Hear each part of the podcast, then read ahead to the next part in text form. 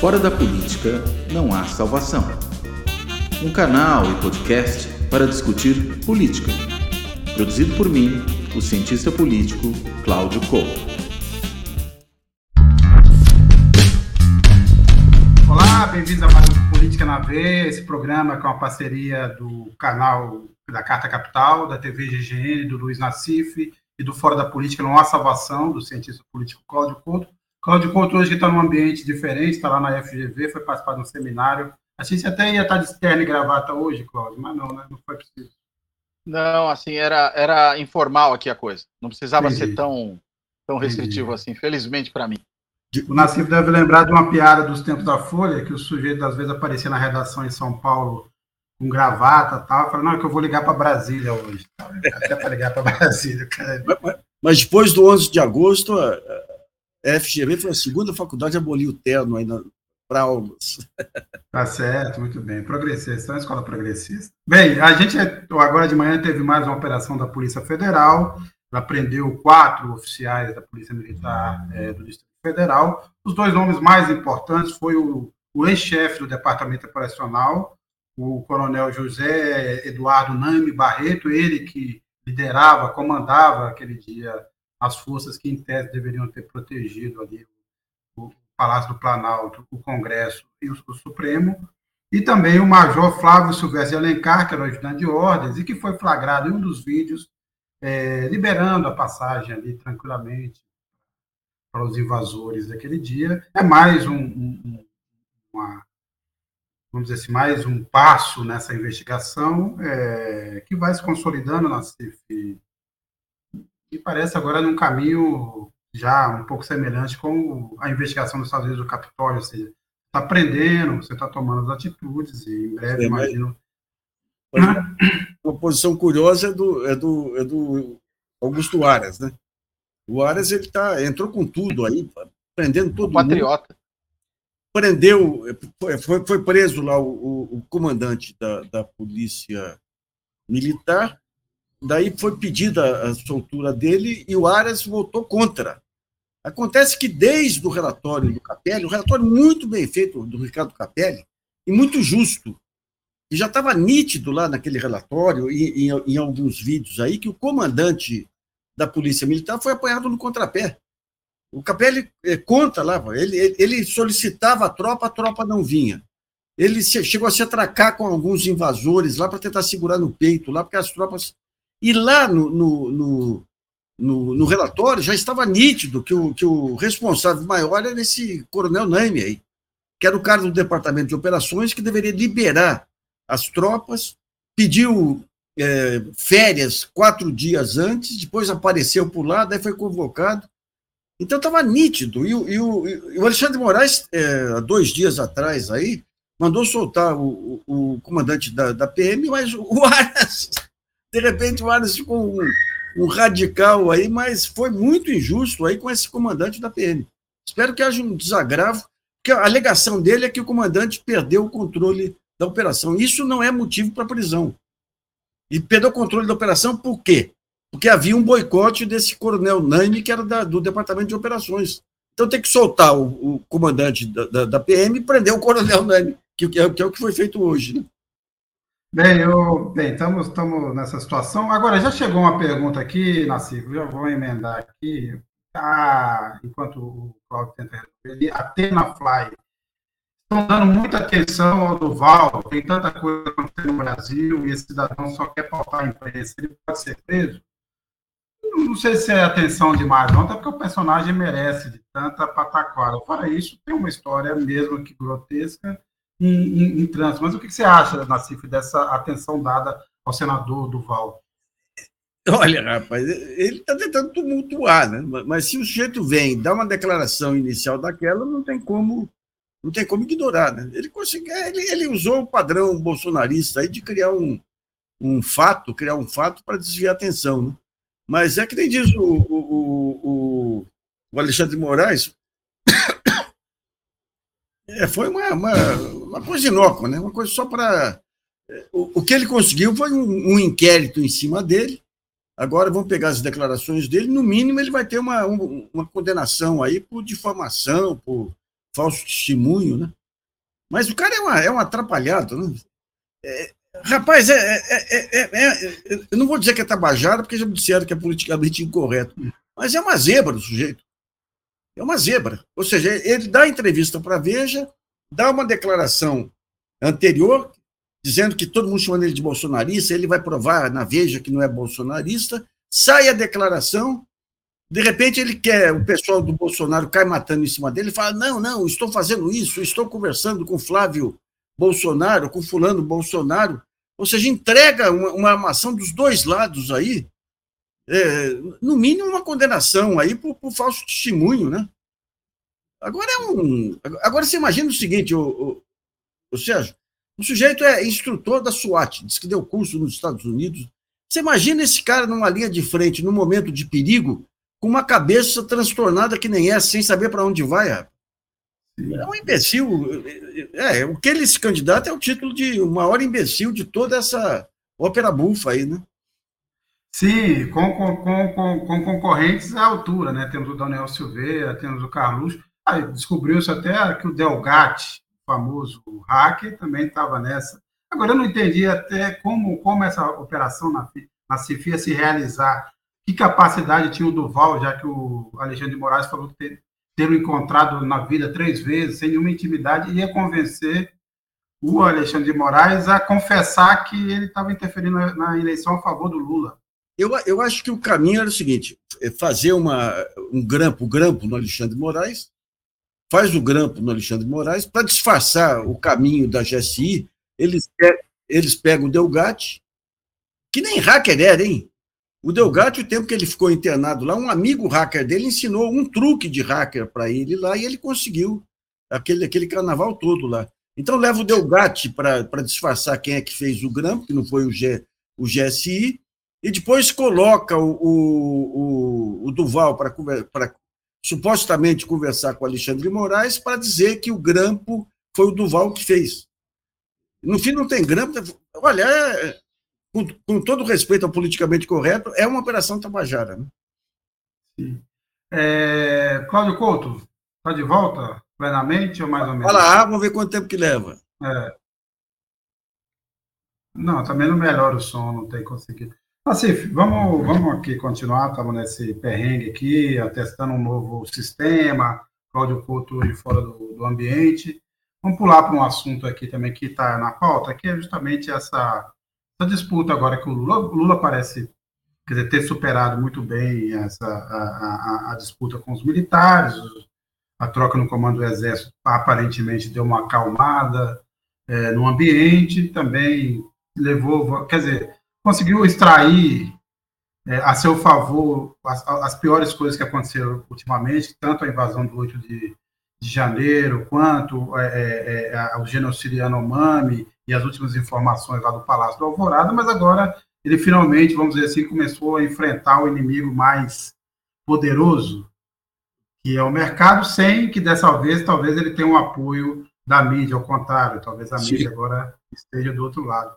Agora, uma, uma, pergunta, Nassif. Eu, a, a, minha impressão é que o Lula errou é, politicamente ao entrar nesse confronto direto com, com o Campos Neto, presidente do Banco Central, porque ele dá ao Campos Neto agora a, a, o álibi de manter uma política, porque se ele ceder na próxima reunião, se o Banco Central ceder na, o Copom ceder na próxima reunião e baixar os juros, o mercado vai dizer, tá vendo, ele cedeu politicamente ao Lula. É isso, o que, é. você acha desse episódio todo, se esse é o melhor caminho, e como é que vai se enfrentar essa questão, que também é uma questão, vamos dizer, séria e, e que é a autonomia, do, a independência do Banco Central e como lidar com essa realidade para conseguir fazer as políticas que interessam.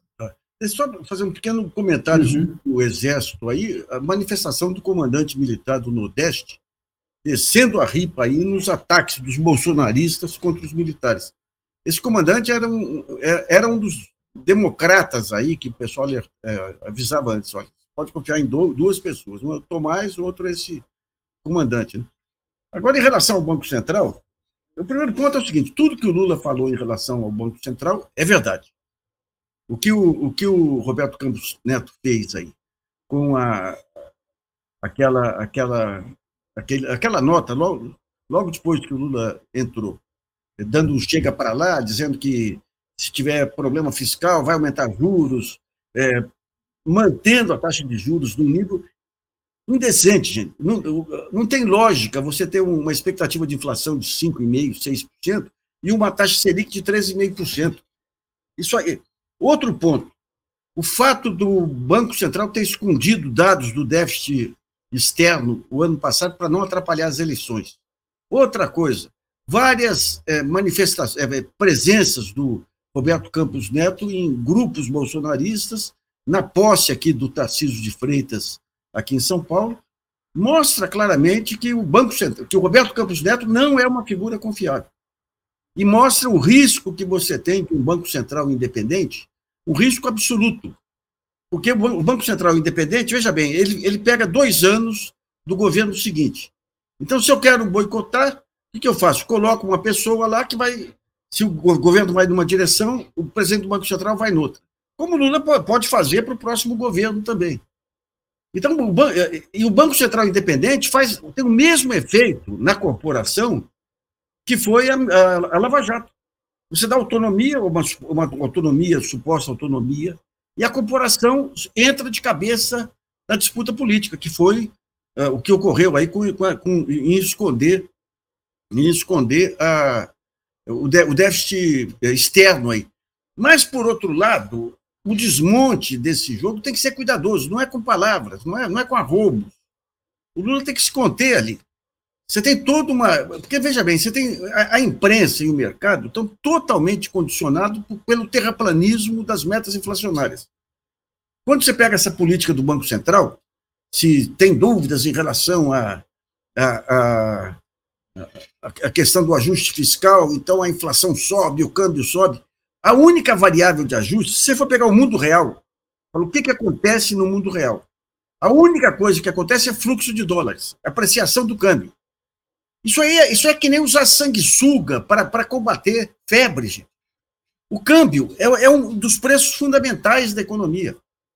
Um câmbio estabilizado é fundamental para uma, para uma multinacional, para, para o capital externo produtivo entrar no país. O capital externo produtivo, não esse capital piranha aí que vem pro, pelo mercado, esse capital externo produtivo, ele entra no país, ele tem que ter uma noção da estabilidade de câmbio para poder projetar suas vendas e projetar o seu retorno. Então, o que, que faz essa política aí? A única coisa que faz é ajuste de câmbio. Então, a inflação está aumentando. O que, que eu faço? Está aumentando por outras razões. Deu problema de safra aqui, deu um problema de. de é, na, na, na, Ucrânia ali. Então, o que, que eu faço? Aumento taxa de juros. Aumentando taxa de juros, eu atraio mais dólares. Atra, atraindo mais dólares, você tem uma apreciação do real e caem os preços dos importados e dos exportados. Que é a mesma coisa que você pegar uma criança com algum problema aí de infecção e o pediatra fala, não, quero dar, ter toda a garantia que eu vou curar essa criança. E dá, dá o dobro da, da quantidade necessária. Então, cura a infecção e arrebenta o organismo da criança. Então, é impossível você tirar o Banco Central de uma política de governo. O Banco Central ele não pode pensar só na inflação, ele tem que pensar nas consequências sobre desenvolvimento, sobre emprego, sobre a dívida pública. Mas você criou. É, o Brasil está rompendo agora. Esse caso Americanas é, é um divisor de águas porque mostra é, a bandidagem que se instalou nesse setor financeiro, aí em cima, em cima dos ensinamentos do Jacques Welch, o cara da GE, que aumentou substancialmente o valor da GE e depois quebrou, quase quebrou a GE. Então você tem esses piranhas financeiras, eles só se preocupam com ganho financeiro. Eles não veem empresas como algo a ser construído, relações com fornecedores, relações com trabalhadores, aprimoramento da cadeia produtiva. Eles veem a empresa seguinte, quanto, quanto que eu extraio dessa empresa e quando não, não, não interessa mais, eu jogo para frente e jogo prejuízo para frente. Então, digamos, o, o, o, Roberto Campos Neto não merece nenhum respeito, mas o combate tem que ser através. Nós temos no, na, na, na Fazenda tem o Haddad e um grupo de formuladores lá competentes, amplo conhecimento de mercado. Tem no BNDES lá, o Mercadante levou um monte de gente lá para o BNDES aí, conhecedor de mercado, e levou o André Lara Rezende para presidente do, de um conselho lá. O André não é especialista em investimento estratégico. O, Ale, o André é especialista em política monetária. Então tem que ter um cerco que vai ser vai se dar no campo da racionalidade. O desmonte desses de todos esses dogmas aí que vem sustentando o mercado, depois de desmontar na, na, na discussão técnica, tem um, desafio, um desafio maior que é mudar esse pensamento viciado da mídia de só repetir os mesmos bordões, bordões, bordões, bordões, bordões, para então você conseguir atuar em cima, em cima do Banco Central, acabando com essa, com essa com esse fantasma que foi criado aí para garantir lucros para um lado e falta de crescimento e pobreza para o outro. Cláudio Couto, você... vamos, vamos testar aí. Aí. Vamos ver se agora vai. Aê! Mudei a... Acho que o problema aqui foi um problema com o meu computador aqui, coitado, que é um computador mais antigo e acho que ele não estava dando conta do nível da discussão aqui que vocês estavam promovendo.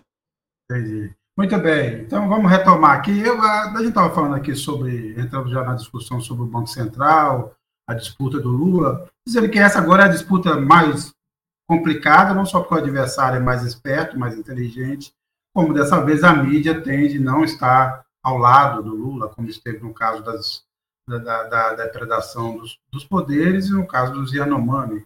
E eu pergunto, você tem notado aí nessa última semana algum tipo de fim de lua de mel? Está sentindo já um clima de maior crítica? Lembrando que ó, hoje saiu uma pesquisa do Poder 360 e a chamada Poder 360 é que o Lula tem a terceira pior avaliação de início de mandato. Tem 30, 43% favoráveis, 35% que acham o governo ruim, péssimo, e só é melhor do que o segundo mandato da Dilma e o segundo mandato do Fernando Henrique. Este foi o tom da, da pesquisa mas, Cláudio, você sente já? Acabou a lua de mel? Está acabando?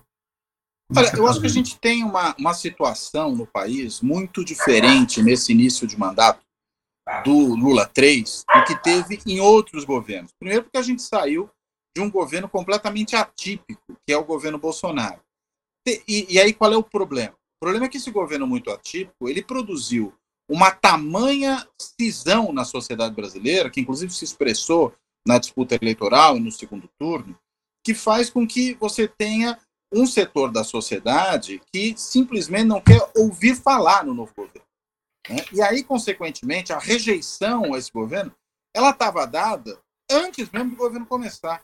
Eu acho muito pouco provável que se a gente fizesse essa pesquisa antes do início do mandato, ela daria um resultado diferente do que deu agora. Mas eu entendo que isso tem menos a ver com uma apreciação efetiva que as pessoas possam fazer do governo Lula, do governo novo, né, do que propriamente com essa divisão. Uma sociedade com uma polarização muito radicalizada e, consequentemente, que leva a uma avaliação que é negativa, porque tem que ser, digamos assim, para aquelas pessoas. Assim como você provavelmente vai ter uma avaliação positiva do outro lado, que é possível porque tem que ser.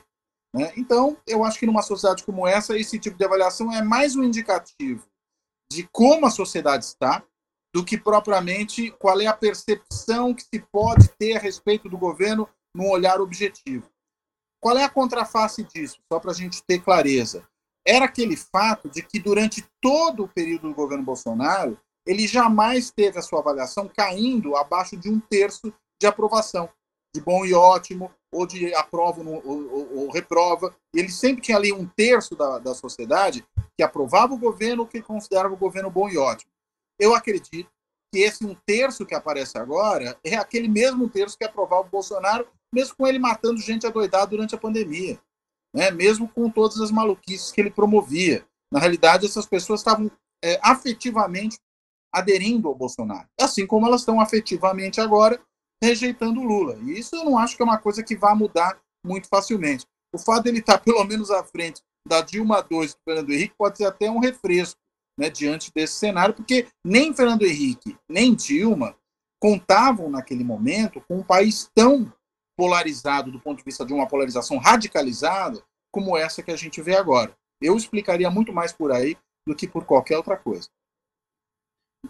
Eu tenho um ponto aí para agregar. É, é, o, ponto dividiu bem aí a questão da, da, dos afetos emocionalistas e mas criou-se aí uma, uma, um pacto provisório, até em função da, da vacina, em função de todos esses esbirros autoritários do Bolsonaro, entre um país racional, e daí entra, digamos, o que era vestígios lá do PSDB, o PT, mídia, que teve um papel racional aí na questão das vacinas, esperava-se que a mídia se comportasse como uma mídia de país civilizado e desse um prazo aí antes de começar a criticar o governo.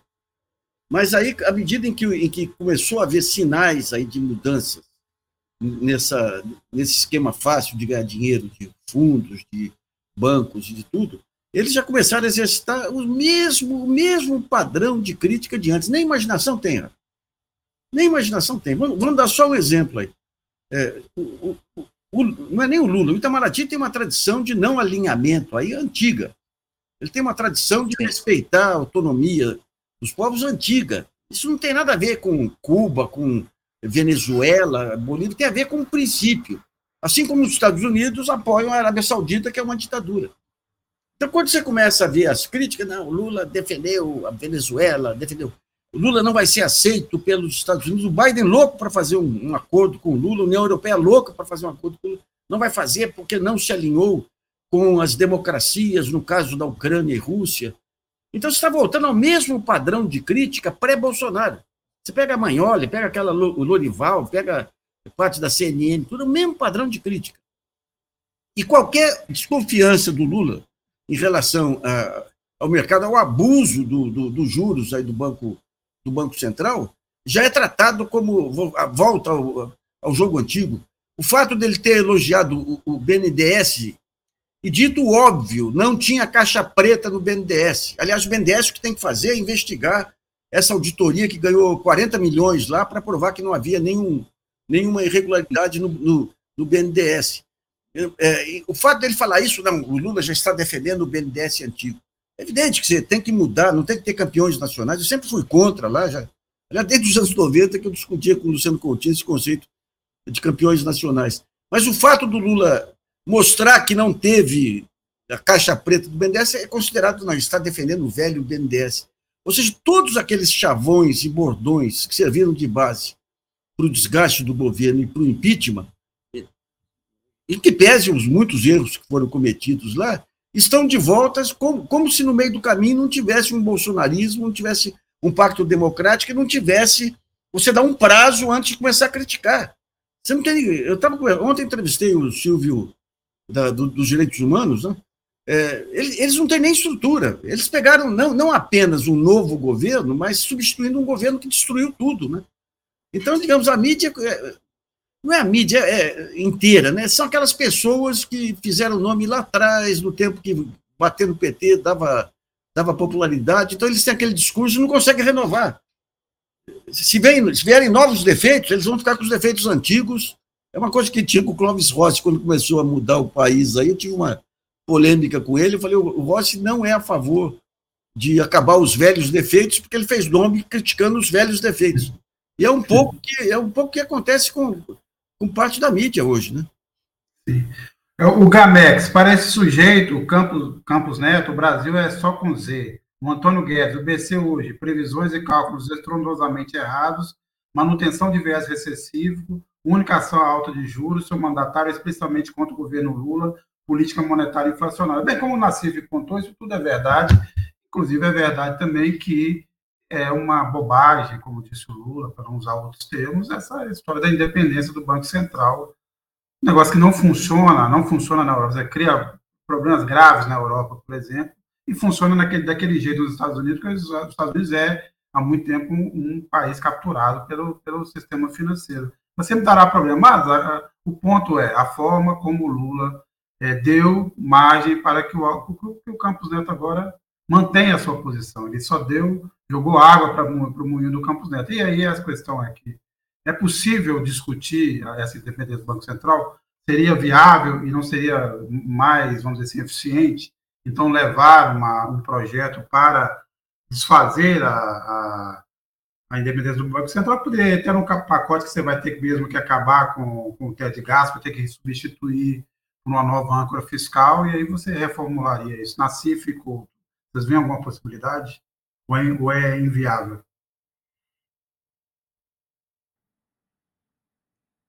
Vou eu ou vou você, Nassif? Quer que eu fale agora, já que eu não falei? É, vai, vai, vai.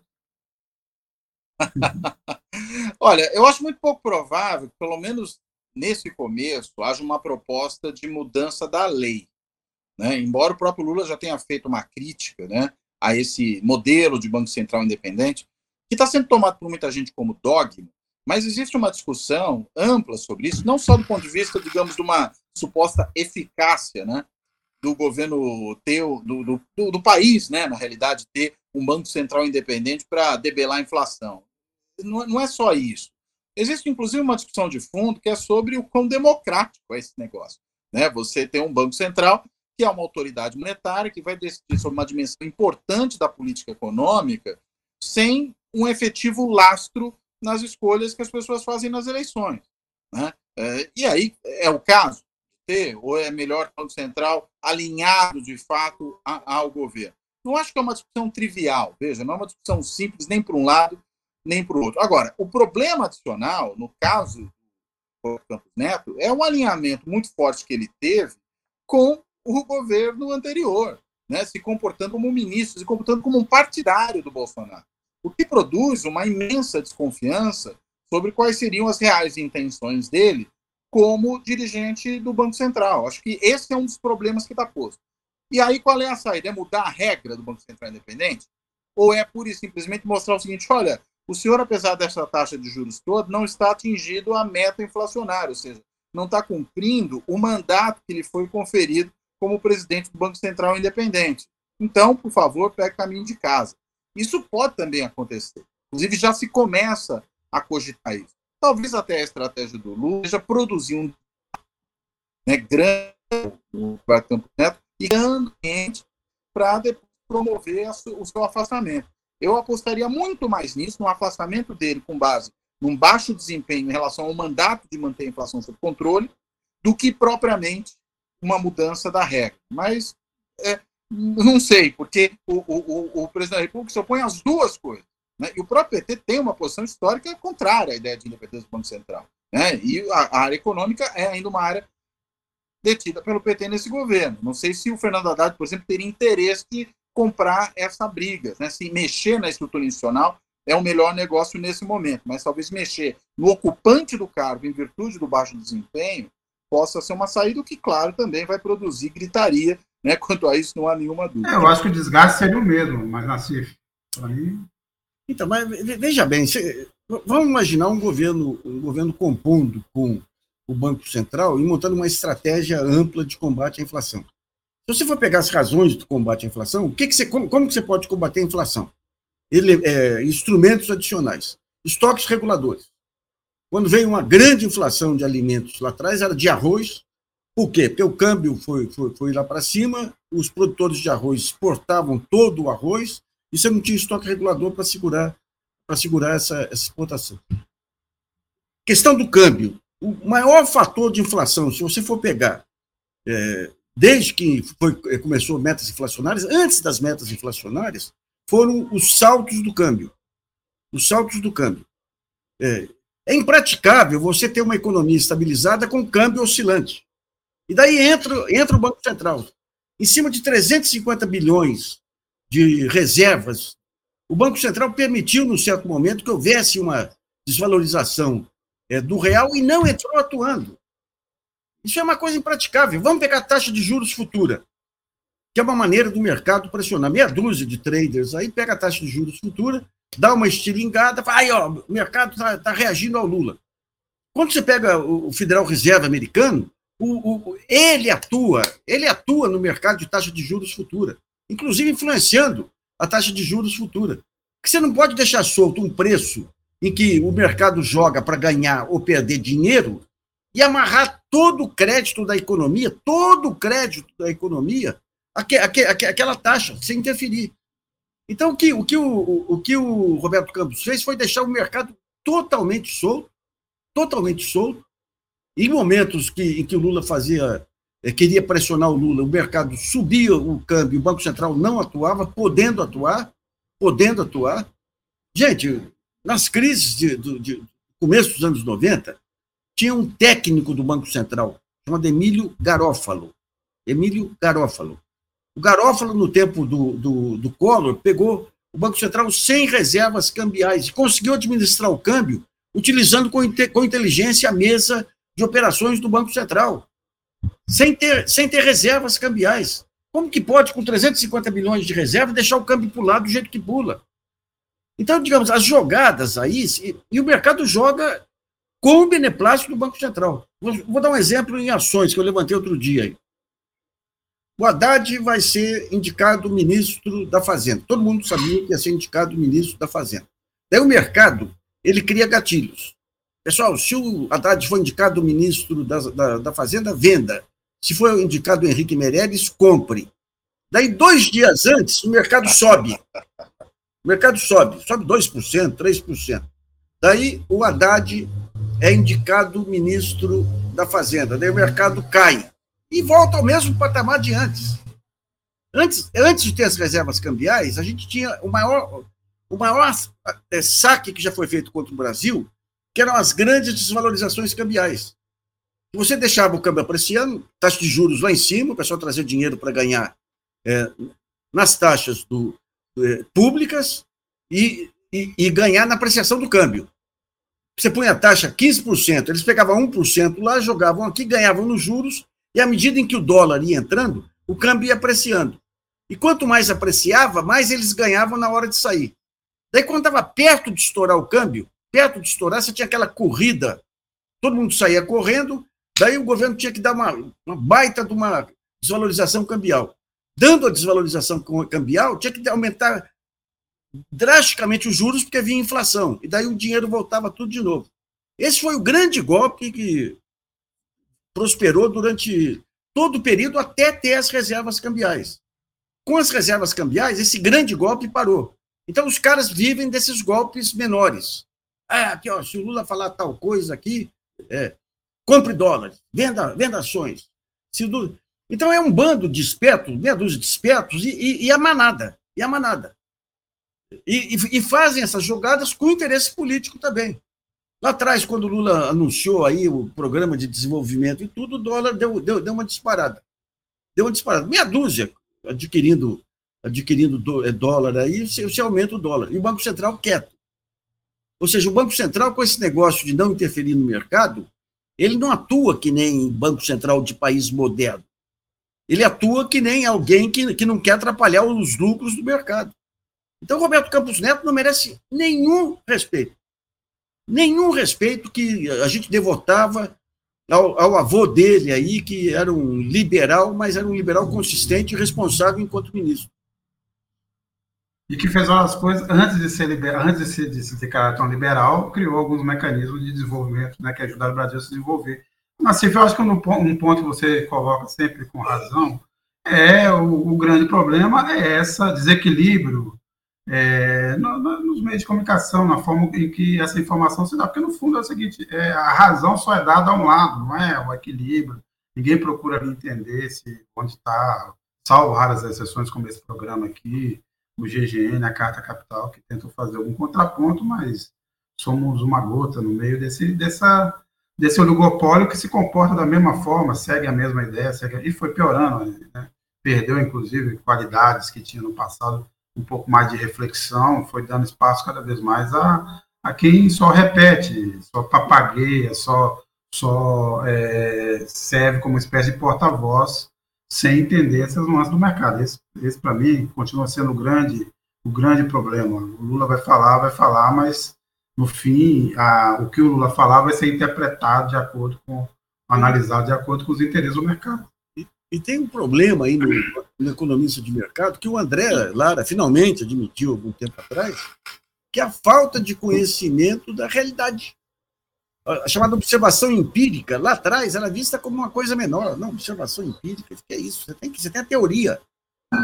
Então, eu lembro uma vez que o, o, o Conselho Regional aqui de, de, de, Economia deu o título Economista do Ano para o Pércio Arida. Eu estava na Folha ainda. Eu fiz uma uma coluna irônica lá, dizendo o Pércio, dentro do plano real, não pensou mais nada em economia, pensou aí a taxa de juros de equilíbrio, a taxa de juros neutra, que é uma, é uma CIT. Ele disse que A taxa de juros neutra, ou seja, aquela que impede aumento da inflação, tinha que ser 8% real, 8% acima da inflação. Daí ele me mandou um e-mail meio sentido aí com a minha acusação, marquei um almoço com ele, falei, Pedro, me explica só, relação de causa e efeito. Como que essa taxa de juros aí interfere na marcação de preço? Ele falou, não, nós temos uma economia caracterizada, então o sujeito vai marcar preço ele olha a expectativa de inflação futura, como se a inflação fosse algo único para todos os setores. Daí ele, ele vê a expectativa de inflação futura, se a taxa de juros estiver abaixo de 8%, ele reajusta preço. Falei, Perso, me mostra um que faz isso. Todo cara que reajusta preço que eu conheço, o que, que ele faz? Tem mercado, ele reajusta preço. Tem competição, ele segura preço. O mercado está ruim, ele, ele, ele reduz preço. Mas você criou uma teoria, um mundo, um mundo que não existe. Esse mundo esse mundo da, do PIB potencial de taxa de juros de equilíbrio, que é interessante, porque você tem toda uma complexidade para chegar a uma informação, a uma conclusão falsa, mas essa complexidade dá status intelectual para o sujeito na academia, nessas academias que seguem a pontuação, a pontuação internacional, e ao mercado, e à mídia também. E os jornalistas ficam repetindo, repetindo, repetindo, sem menor raciocínio. É. A grande vantagem do jornalismo é que você, você vê a teoria, vê a teoria, o que, que os caras fazem, e você tem condição, como jornalista, de conversar com as fontes. Então, aquele personagem que eles falam, ó, se fizer isso, o personagem vai fazer aquilo. Uhum. Você pega o personagem, você faz aquilo que a, que a teoria faz? Não, não faço. Então, é a teoria que está errada. Mas isso foi abandonado. O Marcos Delgado levanta uma, uma, um ponto importante. Ele diz que talvez seja o caso de considerar a prevaricação se, diante da lei da independência do Banco Central, que prevê a possibilidade de demissão por não cumprir as metas ou ser incompetente, se não pedir o, afastamento do Campos Neto, não seria uma prevaricação. Não sei se chegará a, a ponto de dizer que é uma prevaricação, mas, como disse o Cláudio Couto, abre uma oportunidade. Agora, Cláudio Couto, é, me, tem um comportamento do Lula neste mandato que me parece mais muito diferente dos dois primeiros mandatos, não sei se você está observando o mesmo, é que ele agora está chamando as questões para ele mesmo com mais frequência. Essas questões mais espiosas. Por exemplo, no passado, eu me lembro do Lula entrando numa bola dividida sobre na área de economia, sobre com erros ou acertos que ele vem, esteja cometendo e tal.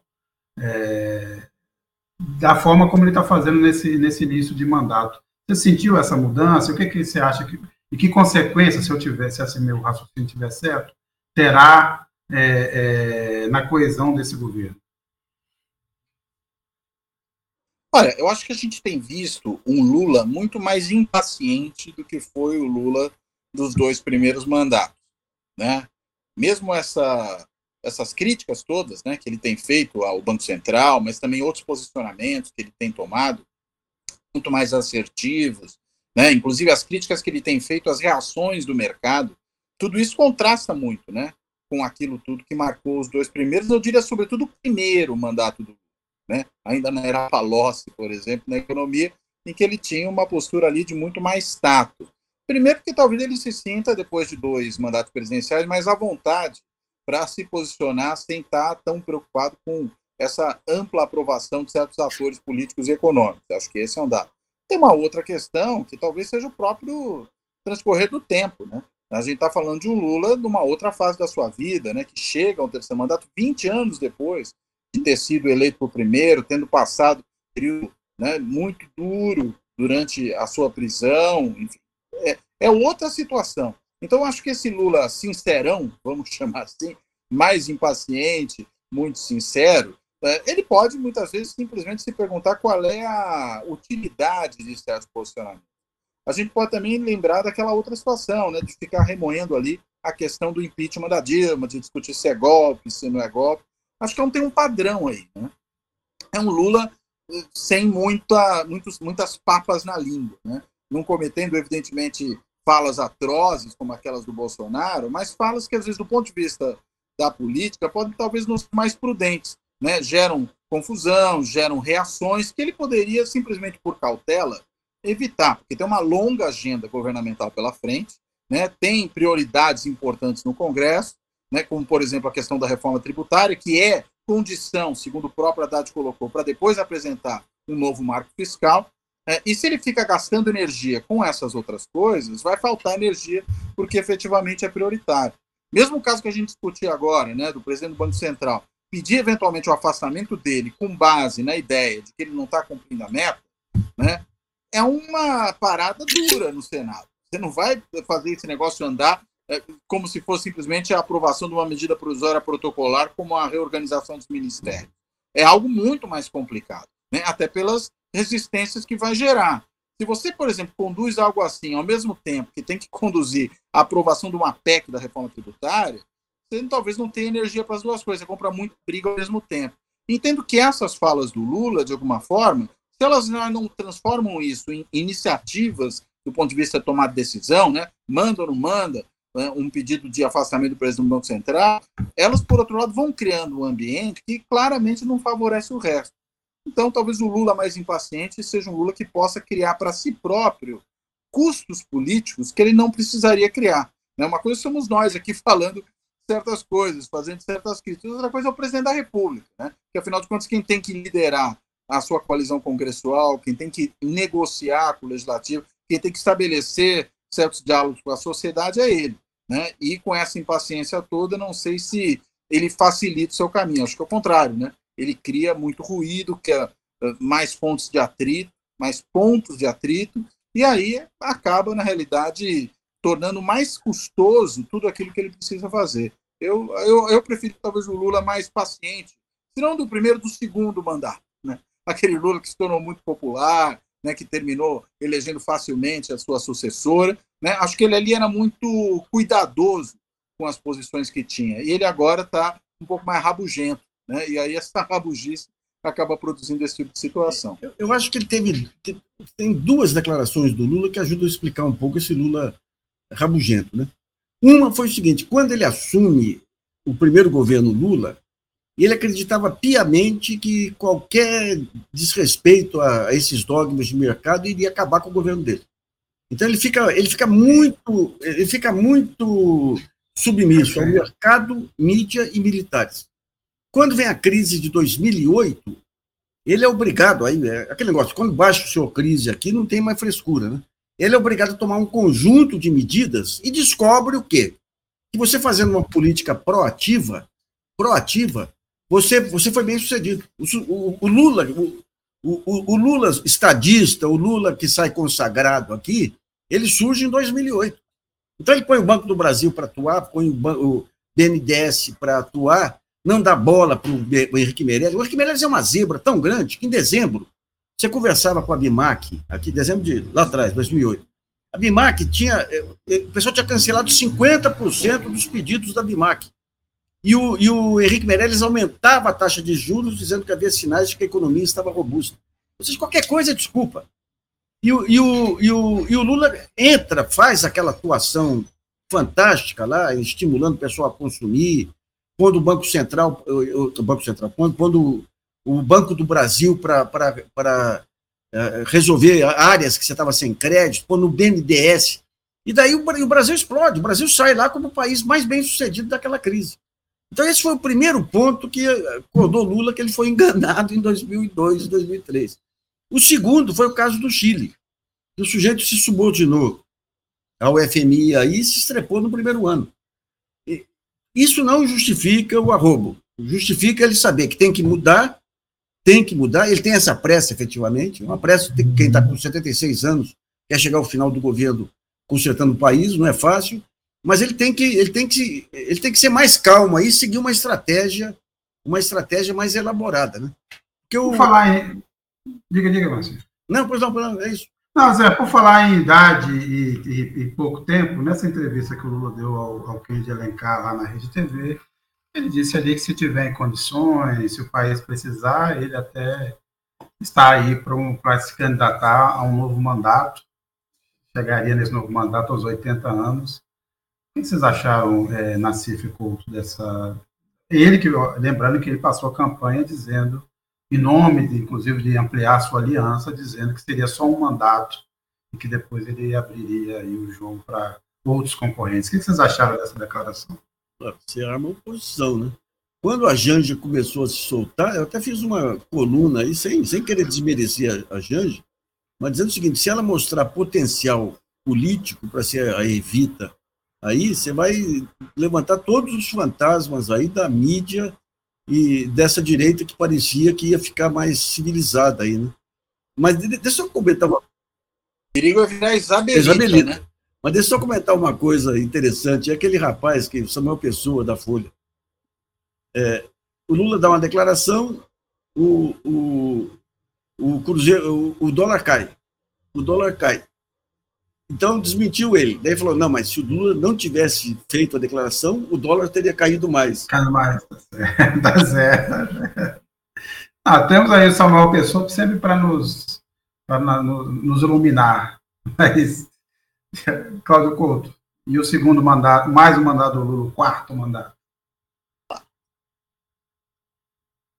Olha, acho que tem uma questão que ele próprio já, já havia colocado, que é essa aí de que é, faria um governo de transição, né, do governo de destruição que foi o governo Bolsonaro para uma situação de normalidade no país. Né, e isso foi importante na construção da aliança ali do, do segundo turno, até do primeiro já, né, mas sobretudo do segundo turno. Né, e, mantiver é, geral posição. Isso de qualquer maneira, mas como agindo dentro da coalição. Acho que esse é um dos problemas. Porque tem um monte de gente ali que está, na realidade, mirando 2026. A própria Tebet, me parece que está nessa posição. Partidos aliados que podem querer ter candidatos próprios lá em 2026. Se o Lula já se coloca como candidato, ele altera o jogo por completo. Ele vai ter já uma idade mais avançada naquele momento. Né? É bom que... E aí o problema não é pensar na situação dele quando competir na eleição, mas é a situação dele ao final do seu segundo mandato né, quando vai estar numa outra idade. Né, e aí tem que ver em que condições chegaria no final desse seu segundo mandato. Né. É, acho que é mais uma dessas declarações que estão aí aparecendo do Lula sincerão, o Lula rabugento. Essa aí, vamos dizer, tocando mais na questão propriamente política do que econômica. Mas não acho que isso ajuda, não. Acho que isso tumultua a vida interna da coalizão. Né? Às vezes as pessoas tendem a tratar o Lula como um gênio infalível da política. Claro que ele é um político de uma habilidade tremenda, tem uma trajetória invejável, assim, poucos brasileiros podem ser na história comparados a ele, mas não quer dizer que ele também não cometa os seus erros. Né? Até porque infalibilidade, né? segundo a doutrina, só o Papa é em questões de doutrina, fora disso, nada. Né? E o Lula, na realidade, eu entendo que talvez esteja aí um pouco mais uh, criando barulho né, criando problemas para si próprio do que a prudência política recomendaria, sobretudo nesse momento, né, que ele tem que reconstruir o país. Né, e aí acho que esse tipo de declaração, sinceramente, não ajuda em nada, inclusive no timing. Né? Para que falar disso agora, no primeiro mês de governo? Né, não vejo a menor serventia. Tem um último ponto aqui, se a gente puder fazer comentários assim mais concisos, é o Lula em breve embarcará para os Estados Unidos, vai se encontrar com Biden, lembrando que ele começou essas viagens aqui pela América do Sul, teve na Argentina, no Uruguai, participou da reunião lá da CELAC, quer dizer, se recolocou de novo aqui como uma liderança regional na América Latina e Caribe, recebeu o Olaf Scholz, irá aos Estados Unidos, depois terá um encontro com Xi Jinping e, por fim, deve receber o Macron, esse que parece o eixo mais importante agora a se resolver. Os eixos na América Latina, Estados Unidos, Europa, China. O que vocês esperam dessa, dessa reunião com Biden? O que vocês acham que vai sair aí desse, desse arranjo, além da ideia de se criar uma frente contra a extrema-direita, do ponto de vista econômico, ou das relações com o Brasil e Estados Unidos, você acha que a gente caminha para onde? Eu, eu, acho que tem, tem um, nó, um, nó, um nó do Biden aí bem, bem interessante, bem interessante, porque, de um lado, ele precisa do ele precisa do Lula é como na questão do meio ambiente e na questão Opa, só que a imagem sumiu aqui. Um minutinho, deixa eu. Está vendo aí? Então sumiu só aqui. Ele precisa do, ele precisa do Lula na questão. Ah, botou na questão do meio ambiente e na questão da grande frente mundial contra, contra a ultradireita. E o Lula, efetivamente, ele, ele surge como uma grande liderança da democracia. Eu estava vendo aquele, em Davos, aí, aquele manifesto que fizeram aí dos bilionários para querer mais impostos, sabendo, percebendo que a concentração de renda que estava levando à, destruição da democracia, que era o retrato do Lula. Na, na, o Lula era o símbolo lá, né? e não tinha nem assinatura de nenhum bilionário brasileiro. Eles estavam ocupados aí com, a, com as americanas. Né? É. Então, isso aí, então, é, é, é, o Lula ele ganha um trunfo aí que, que, que permite com, com que os Estados Unidos tolere uma política independente, independente, é, diplomática independente brasileira. Eu lembro anos atrás, quando começou é, aquela diplomacia brasileira, o software power brasileiro, eu conversei com um sujeito que tinha acesso ao Departamento de Estado americano, ele falava, pô, os americanos não conseguem entender. O Brasil era para ser o representante máximo dos Estados Unidos, mas ele quer seguir caminho próprio. Então ele tem, ele tem essa vantagem, né?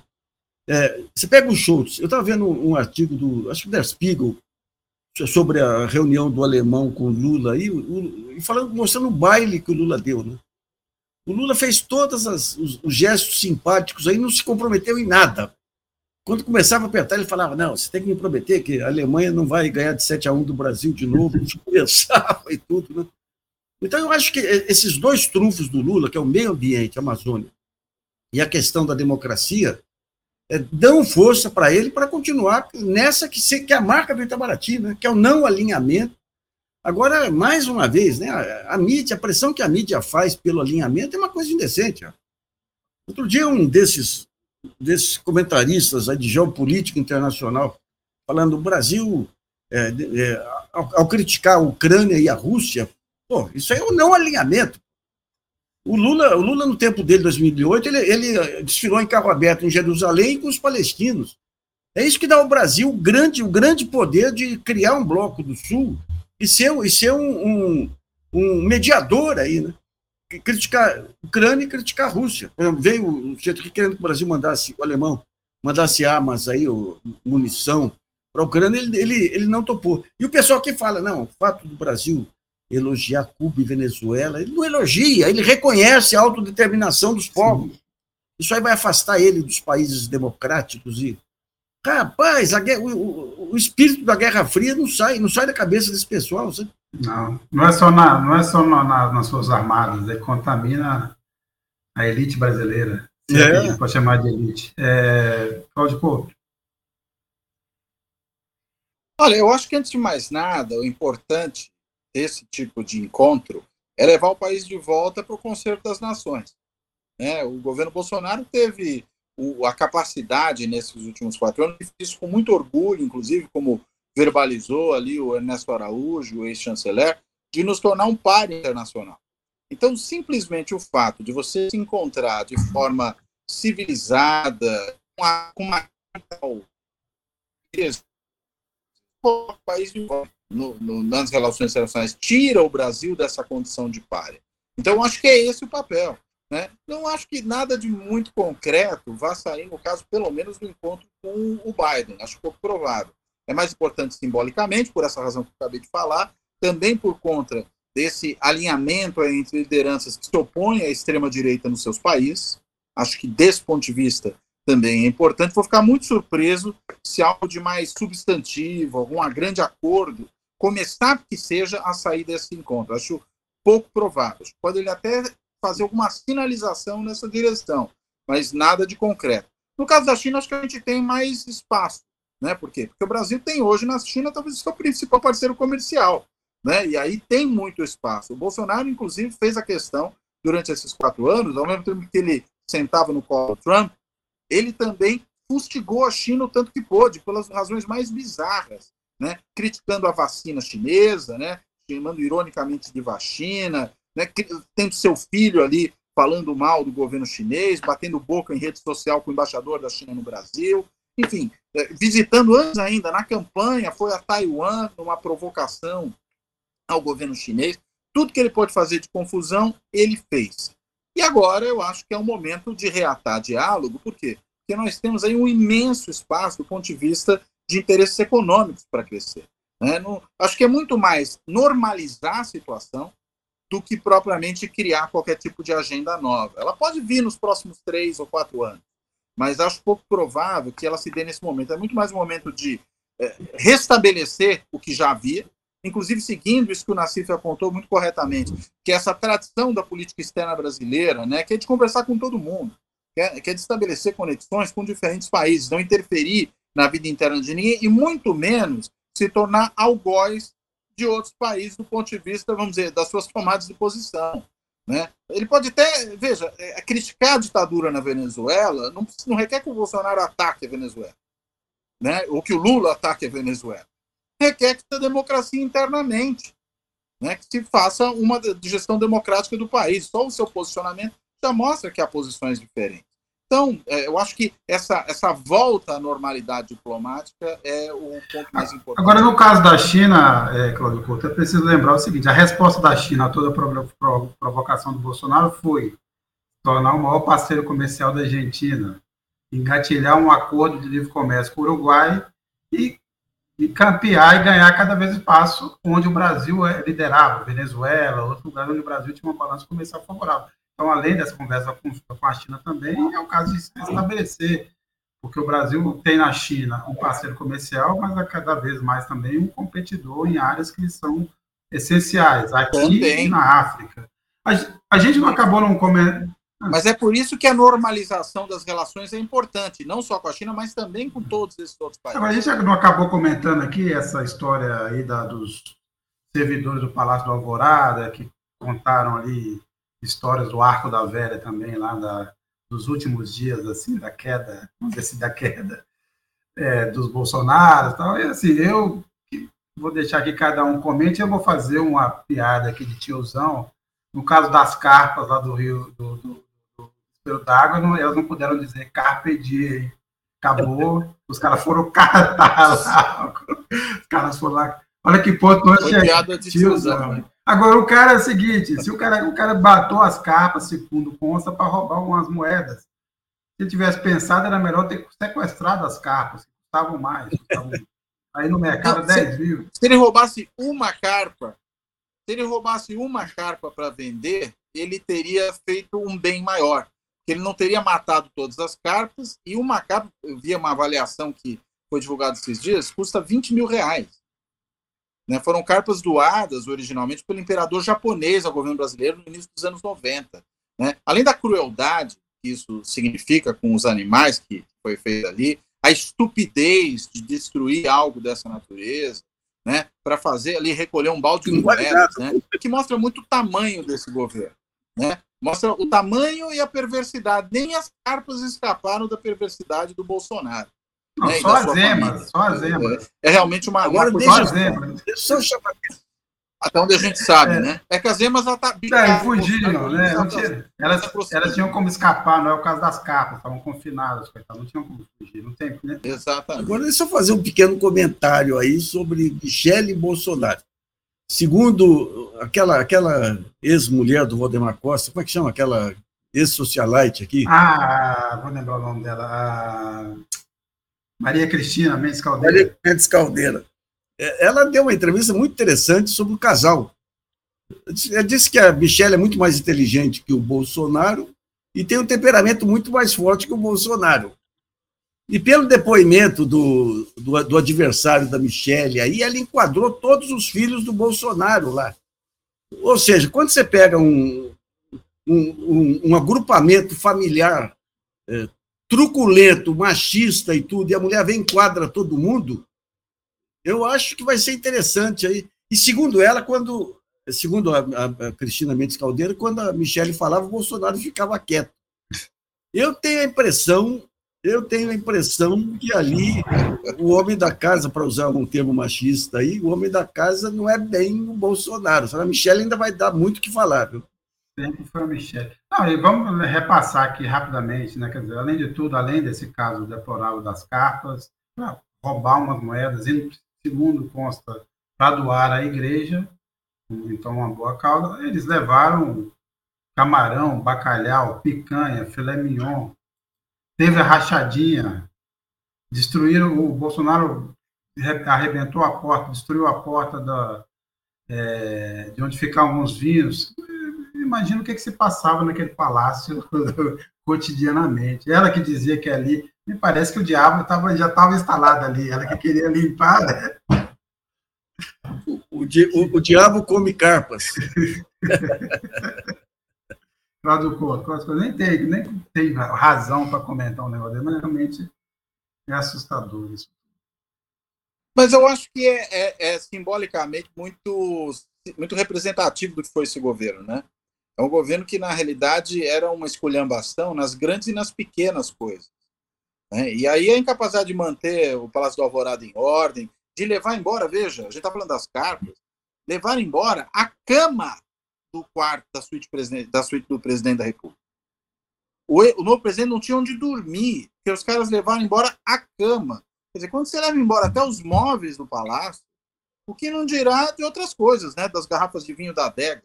É que eu imagino que o Bolsonaro não devia ser um apreciador de vinhos. Então, que, tanto que a história que consta é que ele foi lá arrombar a porta, que a Michelle tinha mandado ficar fechada, porque os filhos do Bolsonaro iam lá pegar vinhos, né? E por isso a porta estava trancada, para dar uma garrafa de vinho da adega presidencial a um amigo. Né? Não era para receber uma autoridade, né? para fazer um jantar ali, né? para receber, enfim, um chefe de governo estrangeiro. Não, nada disso. Era para, enfim, doar como se fazer cortesia com o vinho alheio, né? Para parafrasear. É, como diz o Carlos Almeida aqui, se você não levou vinho, certamente é o estoque de leite condensado deve ter ido junto. Carlos Almeida, Esse foi. E a picanha e o camarão, e o camarão também foi levado embora. É. A picanha já garantiu, o Lula disse, vai ter picanha e cerveja para todo mundo, o Bolsonaro já garantiu a, o estoque. É. Não confiava no Lula. Mas, ó, bem, acabamos dessa forma que tola, mas inevitável, porque o Brasil nos obriga, né? o Brasil do Bolsonaro, pelo menos, nos obriga a esse tipo de atitude. É, Nacif, Couto, obrigado, até a próxima. Obrigado a quem nos acompanhou. E lembrando, assinem todos os canais, se inscrevam, vamos compartilhar aqui, tanto fora da política como não há salvação, TV de higiene, Carta Capital. Quanto mais a gente circular, mais a gente vai poder ter influência aí no debate público. E é isso. Recomendem e nos sigam e até a próxima. Então, Nassif Couto, até lá. Um abraço, gente. Até a próxima. Um abraço, gente. Tchau, tchau.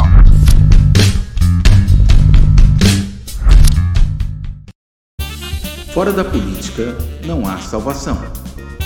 Um canal e podcast para discutir política. Produzido por mim, o cientista político Cláudio Couto.